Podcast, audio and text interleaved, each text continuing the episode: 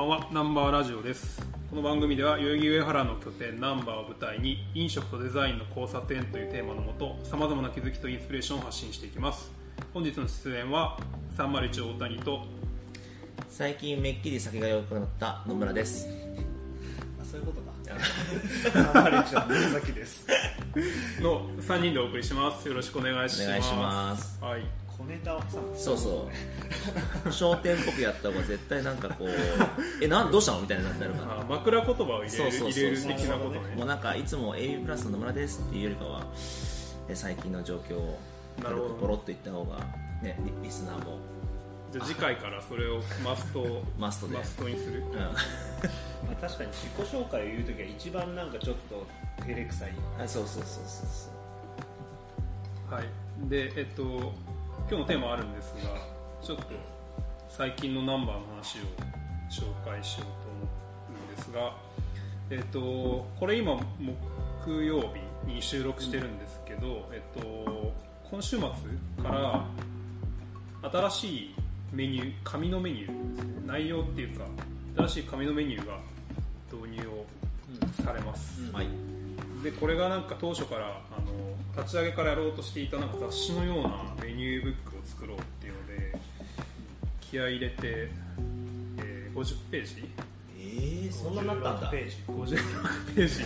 お疲れ様です。に及ぶこうなんかデザインと赤入れとのえ無限ループを繰り返しながら入稿してそれが金曜日に届くらしいのでおそらく土曜日からだからあれかこれが放送される翌日からはおそらく導入されてるであろうという。すげえ。やっとですね。やっとですね。ほぼほぼ1年越し？ねだってちょうど1年前はその話してたわけだから、そうね。だからそれを持ってさらにそこにあのゲストエディターみたいな人を入れてなんかこう飲食だけだと入ってこないようなちょっとそっち側にこううまく巻き込んでいきたいなと思って。で、まあ、そのなんかこう叩き台をうん。とりあえず作ったみたいな感じですね、いやなんしかかもねミッドサマーって名前ついちゃってるからおそらくはその季節が変わる次の時にはま変えなきゃいけない言っちゃやっちゃいけないですね。もうむしろ何月とか書いちゃえばよかったなと 逃げられないから。月1で変わっていく7月8月とか書いちゃえばいい。絶対やめた方がいいと思う 大変なことに締め切りがあるとみんなやるからね。とはいえみんな別にそれだけの仕事しかやってないわけじゃないんだから、まあまあま自分で自分の首をどんどん絞めてるからねそんなにまあ自分もそうだけど、そうだうん。あ、はい、でもう一個もう一個ニュースは、えっと、WK パフィンさん、アイスランドホットドッグちょっとやってたんだけどコロナで一旦止まってたのが、えっと、この収録してる木曜日から復活しました、ね。で今今はまだその時間の制限があって、今日は12時5時かな、で15時じゃない？あ10 10いや12時5時17時だと本多分。まあただそんなに今数が出せないっていうので、まあ、ちょっとずつ復活してるんだけど今週からあの再開するっていうことで、多分毎週やっていく予定？なんだ？毎週木曜日毎週。なんかこれは結構楽しみだなっていう、俺もうまだ食べてない僕から。あそうなの？食べてないの？そう食べてないんだけど。めっちゃうなまいよ。何が何が違うの？普通のホットドッグラム使ってたりとかラムじゃあラム肉でソーセージ作ってるこそう。とへえあとなんかベジタリアン用のなんかあるんだよあんまり詳しく読んでないから読んで読んで。いやなんかわかんないけどうまい。えー、いやそれだとちょっとねあんまりリスナーがよく分かってない。ま あなんかもうよしいいところをもうちょっと引き出したかったんだけまあとりあえず木曜はホットドッグを食べに行く。どうん。火曜餃子の木曜ホットドッそうだんだん埋まってくる。グいいね。っていう、まあ、ニュースですが今日ちょっとボリューミーなんでえっと雑談この辺にして、うん。えー今日のテーマは海外の飲食×クリエイティブシーンということで、えー主にヨーロッパの話をしようと思っています。おそらくロンドンコペンハーゲンがメインになるだろうと。でさらに言うとコペンハーゲンがさらにオスロオスロ話す？オスロ、まあ、話せなくもないけど、じゃあオスロ間に挟もうか。はい。ということでじゃあおそらくロンドンオスロコペンハーゲンあたりの話になりそうでえじゃあ早速ロンドンからいきます。これじゃあソラン君のところからいきますか、まあ、なんかえーっと今ラインナップで入れてるのがバオっていう言ったらその台湾のサンドイッチみたいなものなんですけどそれをこうクリエイトっていうかそのメニューとかロゴとかっていう部分からすごいクリエーション力がすごい強いなっていうのがあって、まあ、それを見てあここはなんかまた新しく面白いとこできたんだなと思ってまあちょっとこれ噂かどうかなんでちょっと僕も確信はないんですけどもともとロンドンの UCL そのロンドンえーっと UCL だっけ、まあ、アート大学の方にいた子たちが立ち上げた飲食店っていうところで。新しいのはえーっともともとはストリートフードでやってて、で、えー僕がロンドン離れた後にあえー店舗になった。店舗になったっていう。最近っぽいね なんか、そう。えー。でまあちょっとウェブサイトとか見てもらうとなんかこう日本っぽい感じもある、まあ、エイジアンのそのなんかこういいところをしっかり使ってるというか。うん。で気づいたら結構店舗もあって。そう。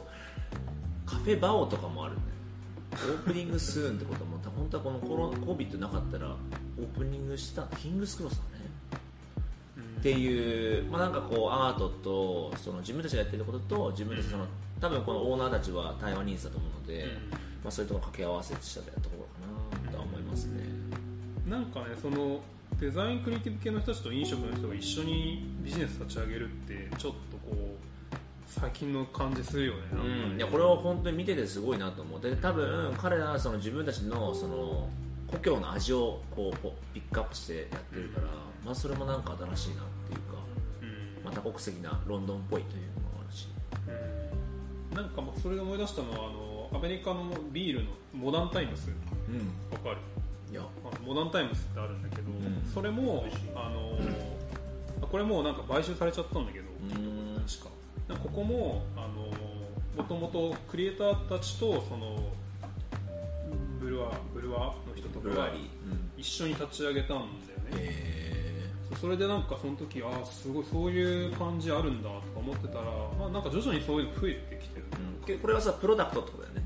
あそうビールっていうプロダクトとクリエイターっていうかそのデザインがマッチングしてるやつ。あえっと、作り手ビールの作り手とそのアーティストみたいなのとデザイナーとかが一緒にそのあのビジネス立ち上げた。なるほど。なんかいろんな人いなかったっけモダンタイムスって。なんかいろいろいろいろいた。画家とかあとなんかもっと硬い。あこうだ。グラフィックデザイナー悪徳弁護士 特弁護士。醸造家、えー不動産や建築家すごいねえけどさあ昆布茶中毒の不動産やる よくわかんない。けど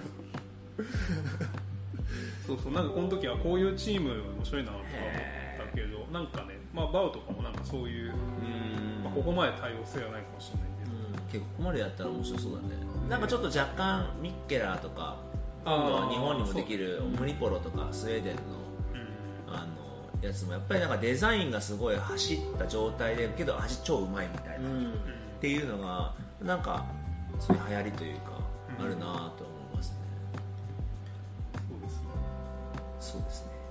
逆にねデザインに走らせちゃったら味ついてこないとちょっと逆にかっこ悪かったりするよね。それはもちろん。そうかっこ悪くて味悪かったら別に まあ、バーを話戻すとなんかあれだよね、こうイラストを使ってる感じがインスタもそうだけど、うん。結構印象的で。そうそうそうそう。なんかこれナンバー立ち上げの時もなんか見た。見見た気がする。おー。ロゴが可愛いんだよねなんかあれじゃない？あのメニューをどうするかって話で、うん。福田さんがさなんかずっとバオバオって言ってた。で俺実際青山にあるバオ行って食ったもんバオってっていう。なんかここのメニューでもそのフードメニューにバオ入れようって言ってたよね。そうそうそう。言ってた言ってた。なんかずっとバオって言ってたよね。言ってたまあ、これから来ますよって。なぜなのかは言わなかったけど。まあいいとこはなんか食べたけどすごい手軽感もあるし、うん。なんかバオは確かにやってもいいのかなとは思う。うん。ただちょっとやっぱりこうエイジアンっぽくなっちゃうから、うん。確かにね。それがそのナンバー今ナンバーと掛け算できる。引っ張られるようなイメージとしてはね、あ多分そのあれじゃない？あの立ち上げ当初はあのドリンクメインにしてうん作っていこうってなってたしその分なんか食事はライトにあーそうだ。手軽に楽しめながら、ちょっと面白いものないかなみたいなのをまあ、あとはあれだねコンビニにありそうなものみたいなのを一回話してて、ね。肉まんみたいなところからなんかバーを話し合ったりとかみたいな。まあちょっとこれあの、ん。話してるとキリがないので次いきます。次は、まあ、ちょっと最近自分の中でも一押しな、まあ、ここも行って,、ま、行ってないですまだ、えーショップクーブここは、えっとまあ、今と、えー、もともとトップクーブっていう名前でレストランプラス酒屋っていう場所だったのが今ショップってまあそのデリバリーと、えーまあ、デリバリーオレンジか、今ロンドンまだあのーこうオープンしてるのかな。多分半分半分ぐらいでオープンしてるところまだ少ないんですけど。がやってるところで、えーオーナーが何人かいてその一人がスリーシーツっていうあの、まあ、結構綺麗なあのバーテンダーがやってるバーと同じ系列というかマックスってやつ。そう。ここねレストランで、まあ、なんかそのマックス見てたらここができてへえ面白いナチュラルワインもやってるしレストランもだし、でまあこの COVID のあれで、えーっとまあ、ショップに変わったとでデリバリーめっちゃやっててで近くにそのやっぱり、まあ、ロンドンでそのたくさん公園があるんでそこでや、まあ、軽く飲んでる人たちのために。あこのトップクーブっていうのまがあショップクーブになっていうのをつあ作った作ったというか、まあ、名前ちょっと変えて今やってるみたいな。ああなるほどね。あこのじゃあこのお店はなくなったの？いやある。だそれを存続ささせるためにショップクーブっていう名前でまあなんか一緒なんだけどそういう名前そうそうそうなんか最近あのなんか別のポッドキャストで聞いたのは、ニューヨークのあのバーかなんかかな、があのコロナで営業できなくなっちゃってでなんかあのなんかジェネラルストアみたいななんか普通のなんか日用品みたいなものを売る店に業態転換したみたいな。すごいねそれ。そう。なんかそんな話も海外は、まあ、ロンドンの場合はそこまでないけど他の国だとその免許が違うとやることができなくなっちゃうみたいな。だからその飲食の免許しかなかったら、うん。えー、と物売れないとか、まあ、日本でもそうだけど、うん。なんかこうそこまで緩くないというか。うん。っていう感じですかね。けどここはすごい面白い。なんかインスタでフォローしてるけどすごいなんかね毎回楽しいことやってるし。でやっぱなんかこういうところのうんあのオーナーたちってタトゥーも入ってけどなんかポップだし色使いもすごくいいしうん。なんかねその辺は共感できるというか。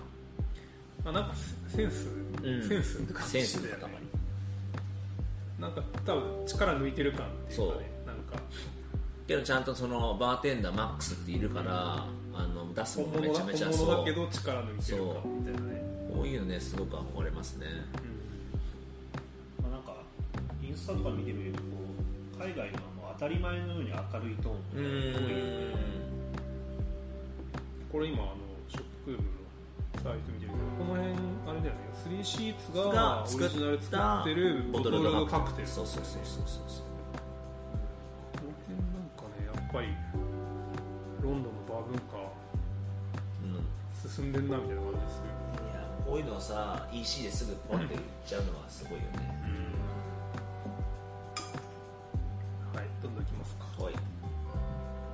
ましてアンタイトルドバー。アンタイトルバーアンタイトルドバーは、えっと、一回ちらっと話したのかな前の回で。あのダンえっとあ違うわ。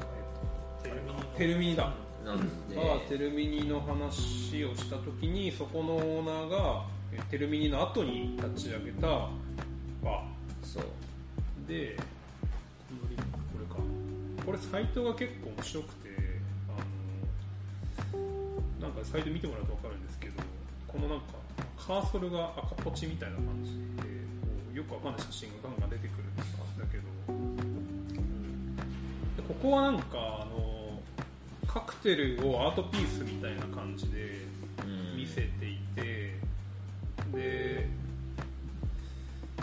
今あれかちょっとコロナの影響でメニューが出てないのかな。超コンセプチュアルなメニューと多分アアート作品みたいなの飾ってあるんだよね。超ミニマル空間にアート作品みたいなの飾っ写真見るの行ったことないんだけど飾ってあってでなんかフードは何でか分かんないんだけどあの日本食みたいなうーん。そばみたいななんか。なぜゆえ。あとカクテル麺はなんだっけ？結構コンセプチュアルコンセプチュアルなの。でうん。これ労働が追いついてなくてあれなんだけど。メニュー出てこないね一言で一言ずつみたいになっちゃって。え英語で。ー、アンタイトルと多分3シーズがすごい近いんだよね。あそうなんだ。でもともとああの3シーツの、えーバーテンダーマックスは、うん。そのテアミンをやる前の、まあ、一歩一店舗目。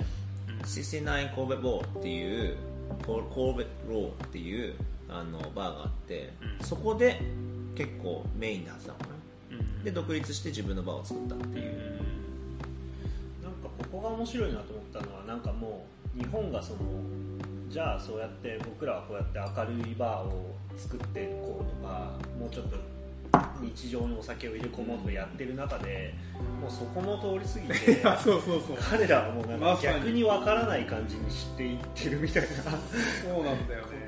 なんかテレミニとかダンデライアンとか見てあこういうのを日本でとか言ってたけどロンドンはもうそこ超えちゃったみたいな。超えたっていうか戻ってんだよね多分。そうそうないものが出てるから日本みたいな。やりやり尽くしたからそうそうそうそう。なんかまたこうこっちに来てんだけどでもこれ螺旋構造構造だからさなんかやっぱ次のステージの戻し方をしてる感があるよね。絶対今日本でこういうとこ生まれないからねもはやしかもアートっぽいものを絡めてよくわかんない世界観を作り始めてるだからこれだインスタの投稿全部アアートっぽいよね。そうそうそうそうそう、もうだからカクテル出てないんじゃねみたいな出てない感じでね。色味とかあとはなんかそれこそ人とか物とかっていうのでまとめてるから。そうコラージュ作品、ね、そうそうそうそうそうそう。これはついていけないでしょうっていう気がするというか。すごいよね。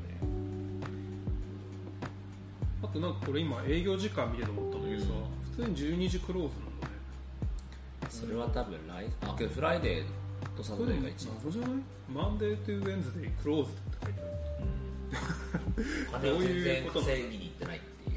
趣味なのかしかもこれをテルミのチームがやってんだよね。そうそうそうそうそうそう。それもすごいよね。なまあそういう ECC ECC ECC はエクスペリメンタルカクテルクラブ。そう。でこれはでもあれだよね。ロンドン以外にもあるんだよね。もともとはフランス・パリで発祥っていうか、まあ、できて、うん。でそれのまあ2号店っていうかその、うん。フランチャイズとして。うん。でニューヨークにもあります、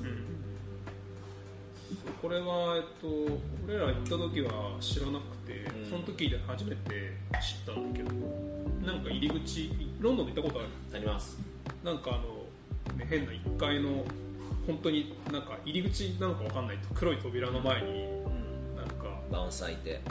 そうなんかセキュリセキュリティみたいな人がいて。でなんかあれよくわかんないなんか知り合いがいるみたいなこと言って入ったんだよねあれは普通は入らない。なんだっけな。なんかねスピークイージーだよねスピークイージー。でなんか中華街みたいな真ん中にあってそうロンドンの中華街の1階がなんかこ普通にコンビニみたいな感じじゃなかったっけ、でその横に扉があってでその前にバウンサー、まあ、セキュリティがいてこう予約してるとかなんとかって言わないと開けてくれない。そうだよね。でそこにこうだからアジアアジア街入っからそこ入っていくと2階上がるともうめっちゃ欧米人が 飲んでるみたいな。しかも結構規模感もでかいしねしかもなんか入り口のこう物々しい感じと違って中入るとめちゃガヤガヤしてて超ラフみたいな。んかだからあの感じが結構その欧米の欧米のなんか感じ。なんていうの？これあの例えばさまあ後でそのコペンハーゲンの話もするけど、外れた場所にさちょっと危険地帯とかそういうとこにさ一番新しい店とかがさそうだね。あえて作りたがるじゃん。日本でいうとあのミッケラーのあの渋谷のさはいああ丸山町って言ったらそうそうそうそう。百軒町だ。ごめん。そうそう百軒だな。百軒だな。ん。かあのなんかこうちょっとラブホ街の方近くみたいなさあなんかあえてそういうちょっとこうなんていうの。違う人種が住んでそうそうそうそうそうそうかそういうの好きだよね。うん。好海外の人。きだと思海外っていうかまあ欧米なのかもわかんないけど。なんかそれを結構 ECC の行った時に感じたっていうかあえてそういう中華街に外したところで上がって入ると欧米人めっちゃいるみたいな。うん。なんかそのこういうの好きなんだろうなこの人たちって その時なんか思った記憶がある。あでデザインの絡みで言うとなんかこのロゴみたいなのがあれ多分消えちゃったロゴみたいなのはなんかこう特特殊で消えちゃった。あこれか。そうそうなんかこう秘密結社っぽい感じ。が何なんだろうねこの鳥の羽が並んでるみたいな。それとはカクテルでしょ。コックテールテールじゃない？あそういうことか、そういうことなの？結構みんなモチーフにすると思うけど、どうなんだろう？それは本当にそうかわかんないけど。なんかでも怪しいよねなんかこの,、うん。このデザインあ、あえてね名前とかもそうだけどちょっとクラシックな感じにして確かにねなんか狙ってる感じはありそうだよね。なんかこういうのもなんかわざとちょっと外してるというかなんか分かりにくくしてるというかこういうのはなんかあえて外してるからいいんだよね、うんそのなんか日本でやると結構ガチガチにこれを狙ってやりましたみたいな、はいはいはいちゃう。けど遊び心があるっていう感じいやそうなんだよね。だからタイトルのバーもそうだけど、まあ、さっきのショップクーブもそうだけどやっぱこう実力ある人たちがわざとこう外すからこうなんか決まってる感があるっていうかあるよね。はい次。ライアンです。ないやねこれはさっき途中までしか話せなかったこれはこれダンデライアンの後だよね。そう。まあ一回閉めて、うん。でその後にできたバトム・ディクソンが設計してるらしいよ。ーもうあそこすごいトム・ディクソン使ってるもん。そうでこれこれだからナンバー立ち上げの時会話し実はソラムとしては覚えてないかもしれないけど、7つの素材っていうのを使ってて。えライアンのやつがそう。でこれだからすごいコンセプチュアルなんだよね。で多分これがあの多分シグネチャーなんだと思うんだけど、はいはいはい。はいでこうい1バナナみたいな。で2なんだこれ。パイナップル。多分その発酵、まあ、バナナと発酵とか、うん。パイナップルとそのスモスモークとか、うん。多分その素材となんか技法みたいなのが多分それぞれコンセプチュアルにえー。こうナッツ3番ナッツかうん。とか4番。がエンペリカルスピリッツを使ったやつね、とかそのコンセプトが設定されててあそうだからちょっと似てるなって思って、うん多分立ち上げの時にあのあそこで下北のさうん。ビール屋さんがあった新しくできたなんだっけオルから独立した人。あコースタコースター、ー、コースターでなんかこれを見せた気がする。あやったね。そうそう。だからまあそのライアンさんこうコンセプチュアルなのをやりたかったんだろうなっていう。うん。そうね。ダイデライアンまあそうあのホテルバーだから多分抜けないとは思ったけど2年か3年連続で世界一取ってうん。でもやめますみたいな。勝ち逃げ。ガチで勝ち逃げしてそそしたらこの次のライアンにしたっていう。ここにでもあの経緯書いてあるね。ラマダンデライアンではこう、まあ、一通りこうなんでロンドンのカクテルシーンの人気を上げたっていうのはやったつもりだとでそこにさらにレガシー受け継ぎながらもうちょっとダイナミックな挑戦をしたいっていうので、まあ、アップデートさらにアップデートしたぜっていうこと。なるほどね。もう名前から全部書いちゃったね。まあ、でも親しみのある素材を使ってるっていうので、そうね、だから多分ダンデライアンのさらにもうちょっとクリエイティブ側をアップデートしたみたいな表現としてのクリエイティビティっていうか、っていうね、はい、ミントガンクラブはいここはえっとまあ俺の友達がやってるとこなんですけどなんか結構周りがそういうふうにコンセプトとかあとはまあカクテルメインでやってるところなんですけどここが一応お茶とアペリティフっていうところをを結構ベースにしてて。でお茶もあの、まあもちろんロンドンだと紅茶もあるけど、ウーロンとか台湾茶も取り扱ってて今日なるべく、えっと、食事行く前にアペリティフをベースにしたような感じで色合いもすごいポップだしここ実際行ってすごい楽しんだしここは面白いですねなんかアペリティフってなんか文化としてはあるけどなんかあえて言ってるとこってそんなにいないよね。あえて言ってしかもこういうふうにアペやってますみたいな言うのが。うんアペリティフをやろうみたいな話もちょっとああった。ったナンバーコンセプトとしてはその辺なんじゃないかみたいなねなんかねだからまあコーヒーの次だもんね。うん。そうそうそう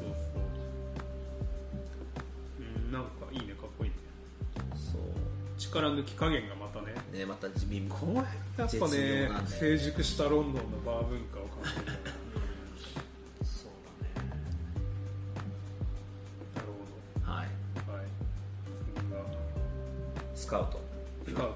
スカウトはこれはなんか俺はインスタで知ってて、はいはいはい。でよくインスタでこう見てるとなんかビジュアルの作り方とかがなんかデザイン入ってるなみたいなこういううん。なんかパッケージとか、そうだね。ボトルのパッケージとか。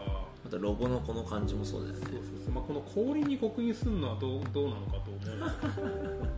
まあでもなんかそのグラフィックデザインうまく混ぜ混ぜたりとか結構まあこういうねカラーリングの使い方とかビビッドなカラーをそうね。わざと入れ入れ込んだりとか。なんか結構ねインスインスタかっこいいんだよねそうここはなんかもともといたし友達も、うん。でただいたところからまたなんか移転したりとかしててちょっとあんまりその後から言ってきてないんだけど。うん。それでもなんかやってることがすごいクリエイティブというかもうそのそこに入ってるものをちゃんと理解しそれを、えーカクテルに落とし込むというかドリンクに落とし込んでるから、知識力とかちょっとノマノマっぽいコンセプト。ノーマットっぽい感じかなうん。これもマットってやつかなスカートの代表は。あとはなんかこれインスタ見てて思ったのはなんかやっぱりこうほほぼさ昼のシーンなんだよねこれ、うん明るいよね。これそうやっぱりねなんかロンドンとか、まあ、バー文化がある程度成熟してるところってやっぱその崩しに入るから、なんか夜のそのシーンじゃなくてもうそれは当たり前だから、うん。崩しでもうちょっとカジュアルに昼のシーンでなんかさりげなくなんか上上質なカクテルを見せていくみたいななんかその感じはあるよね。もうほとんどインスタ見ると昼のシーンだなんかもう身も蓋もないこと言っちゃうとさもうデザインもそうなんだけどさあのその崩しに入ってる人たちってもう一周回ってそれをやってるじゃん。もん。ねであのそうじゃない人って例えばなんていうかもう100キロしか出ない車で100キロ出してるのと400キロ出る車であえて100キロ出してるの全然違って、余裕が違うんだよねスペックのね、それがこう出ちゃうよね。どうしてもね。そうね。まあ、だからそれをセンスという人が呼ぶんだろうなって感じはするよね、まあそうなんだけどでもセンスって呼んじゃうと身も蓋も本当になくなっちゃうからそこはあれだよね。経験とか。そういうとこ。ろ実態はね実態はそうなんだけど。なんか、まあ、みんながこうセンスいいねとか言うのって大体そういう,、こうできる人たちがちょっと力抜いてやってるようなのをなんかそうやって捉えるのかなっていう気もまあ、いかにそれを考え抜いたかだよね多分ね。一回考えても一周してそれ同じこと。やっぱりこれだって戻ってくるのと全然違う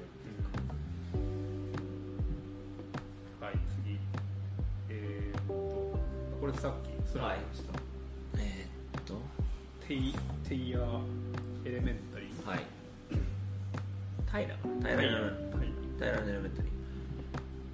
これはまあ結構有名な結構すごい有名なバーテンダー。2人が立ち上げたところでもうバーを作るときに VR 使ってもう全部設計したの。うちらがやった1対1のやつ。はいはいはい あの1対1でバーを1回作ってやるっていうのを全部あのデジタルでやるなるほどね。スマートにやってスマートにやって。そういうのを、まあ、俺らが段ボール切ってる。でなんかこうそれでもちゃんとこうデザインというかそのデザデザインかな？デザインの感じがすごくこうポップで。でいろいろとこう試試みてるっていう見えてるから俺はすごい好きなんですよね。今そこのインスタで見てってるちっちゃなサイズにちっちゃなグラスの中にオリーブが入ってるでしょ。これ？それ下そのこれうんそれ。うん。それなんだっけな。ワンシップワンシップマティーニとか言ってもうこれはもうやられたっていうかマティーニをもういもうショットみたいに出すみたいな。これショットグラスってことそかあじゃあオリーブがでかいんじゃなくてグラスがちっちゃいってこそう。まあオリーブまあそうそうか、まあ、なんかこう見せ方とかもそうだし、あのー色合いもやっぱポップじゃん。あー。ビビッとな感じ使ってるし。なんかこのグラスの感じもあえて力抜いてるから。そう力抜いてるしっていう。ゆるいちょっと丸い感じみたいな。ねあとここは毎日多分カクテル変えてんだよね。えでその時にあるものを使ってカクテルを出して。でここもスタンドやってる朝日ってすごいいやこのカジュアルさでそこまでか作り込むとやばいよね。うん。でこのたまに服普通にアパレルブランドみたいなのがそうそうそうそう混ざってくる感じで。そういう感じもなんかいいなっていう。なかなか多分なかった。いやそうだね。多分パッと見ファッションブランドっぽくも見えるし。そうカツサンド美味しいんだ。ー、これもそうだね。でもなんかこのさグラスの感じとかはちょっとうちのトーンに近いもちろんもちろん。もうなんかそそれは昼間も2箇所あってテイラーあああエレメント2つバーの名前どうだったかな。で2箇所あって昼間のところと夜のところ。があるなるほどね。そう。手前は昼間でもすごい簡単にパッと出せるやつがあってで奥はそのこの字っぽい感じでうん。アイランドテーブルがドンってそこでやるみたいな。これはだいぶちょっとあれだね。レベル高いね。うん。ここはもう俺も行ったけどよかったすごいうん。かっこいいねこれはね。うんなるほど。っていう感じでしたね、はい。ロンドンは。あこれで一応ロンドン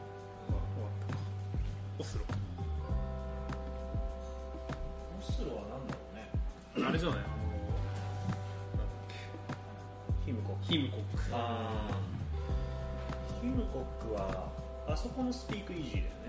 そうね。入り口俺も分かんなかった最初。ヒムコックはさだってあのウェブサイトがすごくてスペルなんだっけ？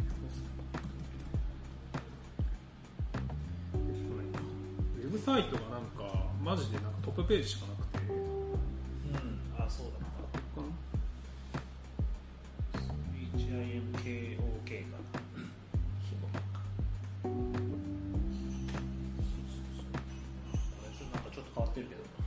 ああそうなんかなんかヘルもなんかあちなみに今のタイランドエレメンタリーの女性がじゃん。モニカっていうんだけど、モニカはヒムコックの、えっとコーオーナーだった確か。ああそうなんだ。立ち上げの人。あなんか変わってる。あちょっとなんでこれひなんかなんかヘビだったんだっけな。なんか聞いたんだよな。でもあれだよね。なんかそうメニューが確かブックみたいになってて、うん。1ページ1メニューみたいになってうん。なんかすげえコンセプチュアルにちゃんとブックになっててなんかいろいろ回ったけど海外でもなかなかこうしっかりしたメニューだったよね。なん。か,、なんかイラストみたいなのもさ全部書いてたよね。だからあのダンダライアンのやつをもうちょいこうなんていうのこういうアンダーグラウンドっぽいトーンはいはいはいはいはい。した感じ、色合いもちょっとこうトーン低めというか。そうそうスピークイージー感の方に寄せたけどちょっとまあ表現の方向は近いかも、なるコースターがまた可愛くてね。コースターなんか持ってきたよね。コースターそうだね。持って帰ってきたよね。ヘビのヘビの頭と H が。うん。なんか一緒になってるイラストだったけど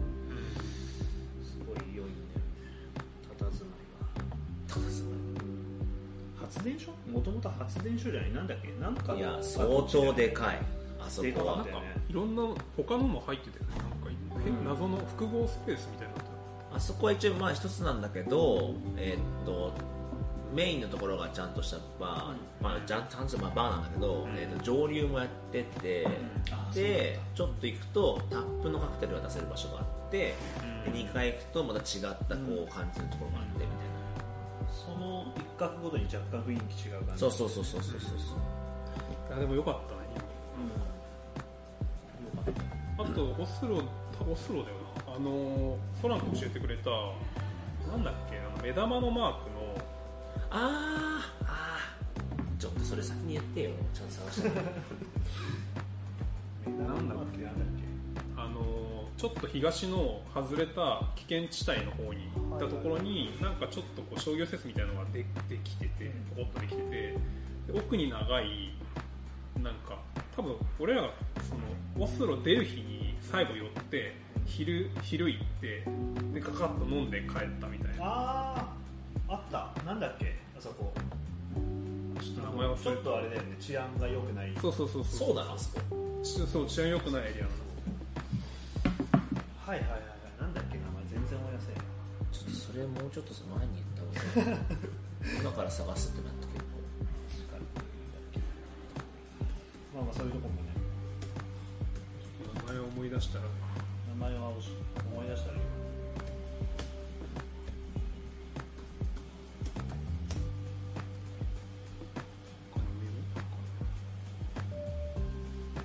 か。オスロスロはけどヒノコックぐらいしかなかったけどああ、何軒かあるけどそれがベストかって言われたらちょっと俺は分かんないかあのフグレンの本店はさ、なうん。なんかオスロではどういう場所として捉えられてるあそこは、えーっとまあ、夜はもともと他にいいバーがなかったからうん。みんな行く場所みたいな、うん。でコーヒーも飲めるって。昼間はもう完璧に学生とか、うん。あの仕事をしたい人とかが集まる場所みたいになそうだよね。普通になんか街のな、そう。一スペースって感じだよね。本当に。そして内装はマジで富ヶ谷と一緒ああそうそうそう。これはねやっぱなんかそこを突き詰めたあれが良かった。と思うオ